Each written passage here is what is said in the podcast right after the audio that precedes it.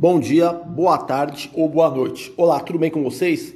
Meu nome é Adriano Vretaro, sou preparador físico de alto rendimento e estamos aqui para falar sobre preparação física no basquete, preparação física especificamente aos jogadores de basquete.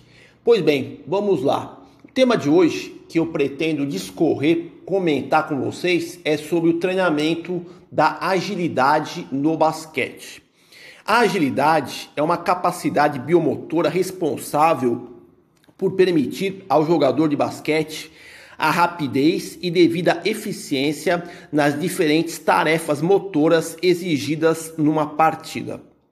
Um jogador de basquete, ele precisa ser rápido e ágil na quadra para poder desempenhar suas ações motoras num determinado contexto situacional, livrando-se da marcação e apresentando movimentos técnico-táticos eficientes para poder atingir os seus objetivos. Ao vasculharmos a literatura científica na área de treinamento desportivo, existem várias definições de agilidade. Entre as várias definições, uma que atende a todos os pré-requisitos seria a seguinte: a capacidade do atleta em realizar mudanças de direção, aí no caso, acelerações, desacelerações, paradas bruscas e saídas rápidas, controlando o seu centro de gravidade e a estabilidade postural em diversas ações motoras com a devida rapidez e velocidade necessárias. Na literatura norte-americana, em especial, podemos notar que diferentes autores relacionam a agilidade a outras habilidades, tais como a velocidade e a rapidez. Por isso, esses autores, ao mencionarem a sigla SAQ, querem se referir a Speed, Agility e Quickness, que isto é, na, na verdade, velocidade, agilidade e rapidez. S de Speed, velocidade, A de Agility, agilidade e Q de Quickness, que é rapidez. Fatores perceptuais da tomada de decisão estão envolvidas na prescrição do treinamento da agilidade no basquete. A consciência tática nas partidas, junto com uma boa tomada de decisão, permitiria ao jogador de basquete expressar com certa competência a sua agilidade. A agilidade, por exemplo, também está relacionada à capacidade do jogador de basquete de repetir sprints multidirecionais durante ações motoras que, que envolvam as transições da defesa-ataque ou ataque-defesa nas partidas e requeram mudança de direção a 180 graus e até 90 graus. De maneira geral, podemos classificar a agilidade em três tipos: agilidade linear, agilidade multidirecional e agilidade reativa.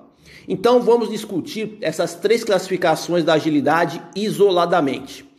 agilidade linear é a forma mais primitiva de agilidade em linha e se manifesta mais relacionada com a velocidade de deslocamento.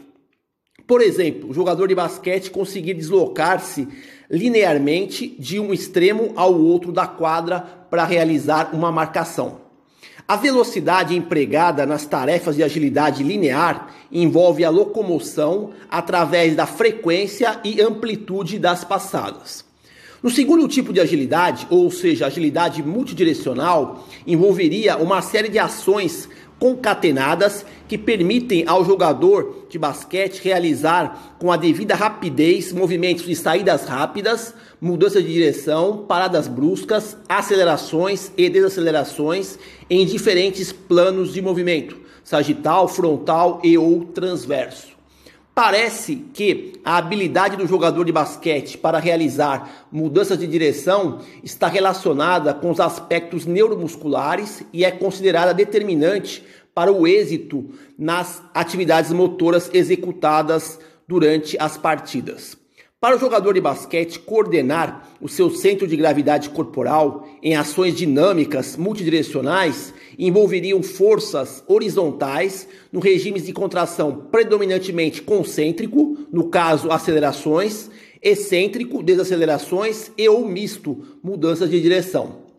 No terceiro tipo de agilidade, a mesma é conhecida como agilidade reativa A movimentação do atleta depende da resposta a um evento ocorrido na partida. Por exemplo, bloquear um adversário no momento da tentativa de arremesso ou proteger rapidamente a bola durante a marcação. Esses são exemplos de agilidade reativa. Os aspectos sensoriais, visuais, auditivos e sinestésicos são elementos que interferem no resultado final da agilidade reativa. Reagir com a devida rapidez a uma estimulação visual, auditiva ou sinestésica implica solicitar de alguma maneira da agilidade reativa. A força de reação ao solo por meio do lapso de tempo na propulsão da força aplicada, acaba interferindo na agilidade reativa dos jogadores de basquete.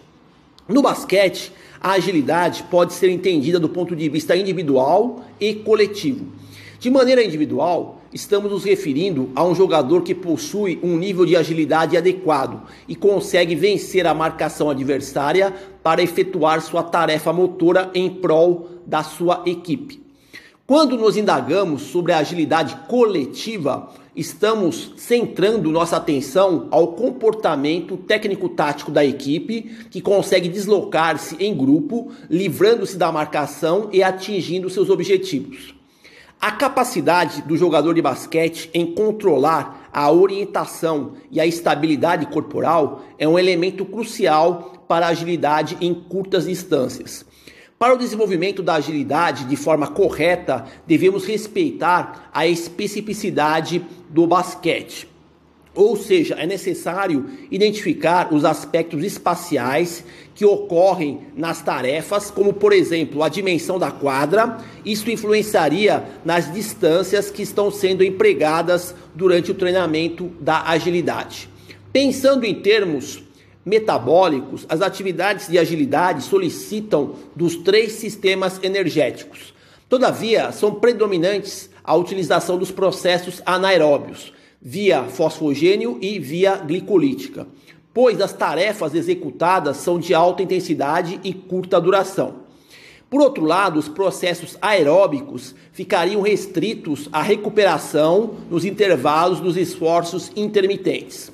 No quesito neuromuscular, a composição morfológica das fibras musculares parece ser o fator decisivo para o sucesso na agilidade. Jogadores que possuírem alta isoforma do tipo 2, fibras de contração rápida, têm grandes possibilidades de expressarem melhor sua agilidade Vale mencionar que a tipologia de composição das fibras musculares é dependente da genética, apesar do treinamento produzir algumas adaptações específicas. A força explosiva reativa, que necessita do ciclo alongamento e curtamento, quando bem trabalhada, consentiria na realização das mudanças de direção com maior rendimento. Por isso, o treinamento pliométrico é importante para o desenvolvimento da agilidade.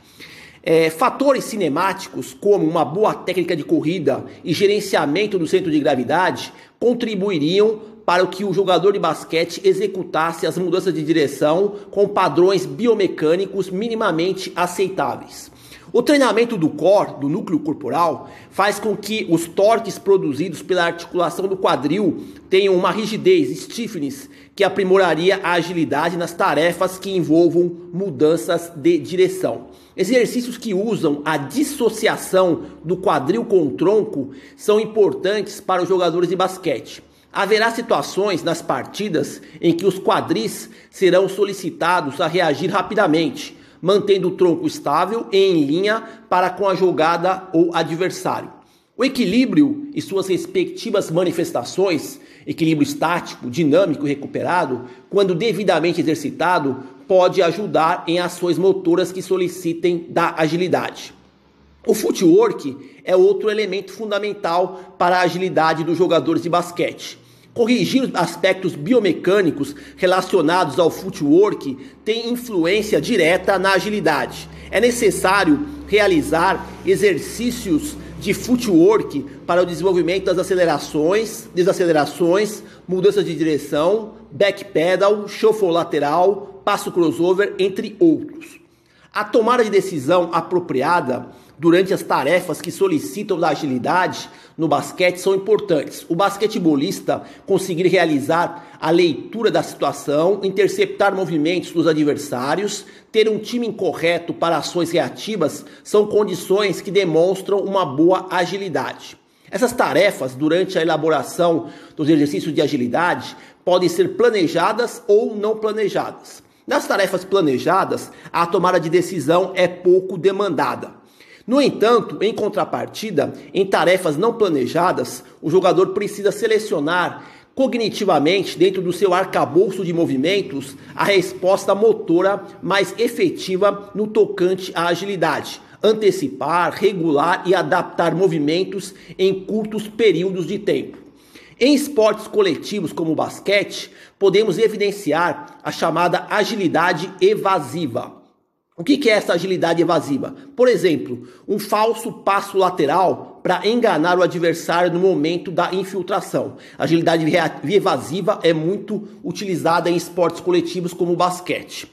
Na construção de programas de treinamento da agilidade, o preparador físico deve levar em consideração o ritmo, a variabilidade da tarefa e a demanda energética da modalidade.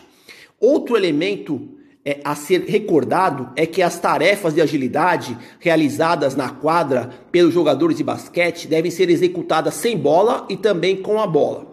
Enfim, a agilidade é uma capacidade biomotora complexa e de crucial importância para os jogadores de basquete. Níveis apropriados de agilidade contribuiriam para aperfeiçoar as ações ofensivas e defensivas que ocorrem numa partida de basquete. O treinamento de agilidade deve ser precedido por um alicerce de exercícios que desenvolvam a força funcional, o core, as vias metabólicas, trabalhos pliométricos, equilíbrio e o footwork. Prescrever exercício de agilidade deve se respeitar as características de cada função tática desempenhada pelos jogadores na quadra. Por último, lembre-se que o preparador físico precisa analisar profundamente as características das ações motoras que ocorrem nas partidas, para poder criar exercícios de agilidade que simulem situações mais realísticas possíveis com o ambiente de competição. Então, termino aqui o que eu gostaria de falar sobre o treinamento da agilidade no basquete. Bom, por hoje é só. Espero que vocês tenham conseguido obter alguma informação útil para poder estar empregando na sua prática profissional. Agradeço pela atenção, desejo boa sorte a todos e até a próxima.